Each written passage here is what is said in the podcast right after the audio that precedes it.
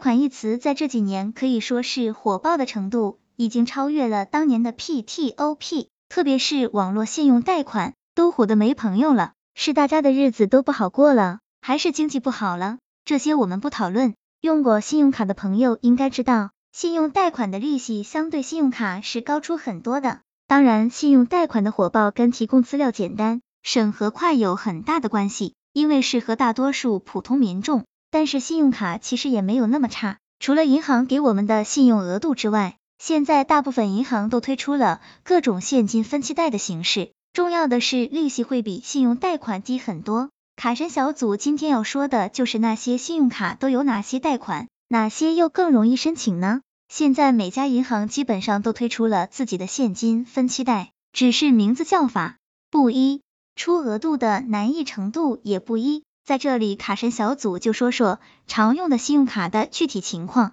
一、浦发银行万用金，万用金是浦发银行信用卡推出的现金分期。在之前智能设备还不火爆阶段，第一次都是需要银行主动邀请的，现在也可以自助微信、客户端等平台自助查询有无额度、万用金分占额与不占额。当然，我们希望的肯定是后者。浦发万用金卡神小组觉得是非常好用的。有额度情况下可以自助申请，额度直接打入储蓄卡，分期期数自行选择，月手续费在百分之零点七一左右。万用金要出额度不算是非常难的，关键还是靠信用卡的使用情况而定。当然，浦发现在也有很多种形式的贷款，朋友们可以在官方的公众号中自助查询。二，中信的新快线和圆梦金、中信信用卡这两样额度之外的分期贷出额度也不算难的。新快线实际上就是一种临时额度的分期，申请后会显示在信用卡的信用额度上，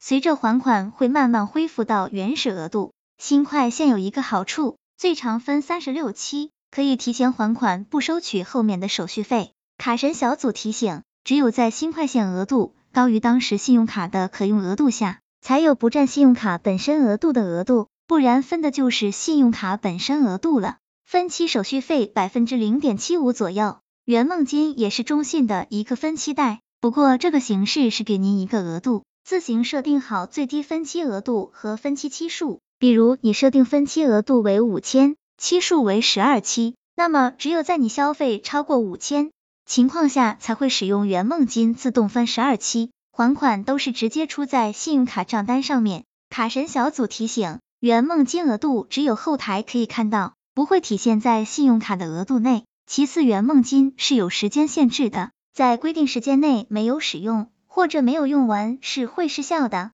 分期手续费百分之零点七五左右。三、平安信用卡的消费备用金，平安备用金类似中信的圆梦金，不过备用金额度是直接打到信用卡内，申请时需要设定好分期期数，在刷卡时优先使用备用金自动分期。明细同样直接体现在信用卡账单上面，分期手续费百分之零点八五左右。四、华夏易打金，华夏本身有易打金信用卡这个卡用，但是普通信用卡一样是有机会出额度的，一般是银行主动邀请，额度直接打储蓄卡，手续费在百分之零点八五左右。五、常见的还有一、招商的消费备用金，现金分期，易招贷；二、交通的好享贷。三广发财至今，以上这些算是比较常见的，都是属于信用卡的分期贷款，方式都差不多，不过能否出额度，基本都是与信用卡的使用情况直接挂钩，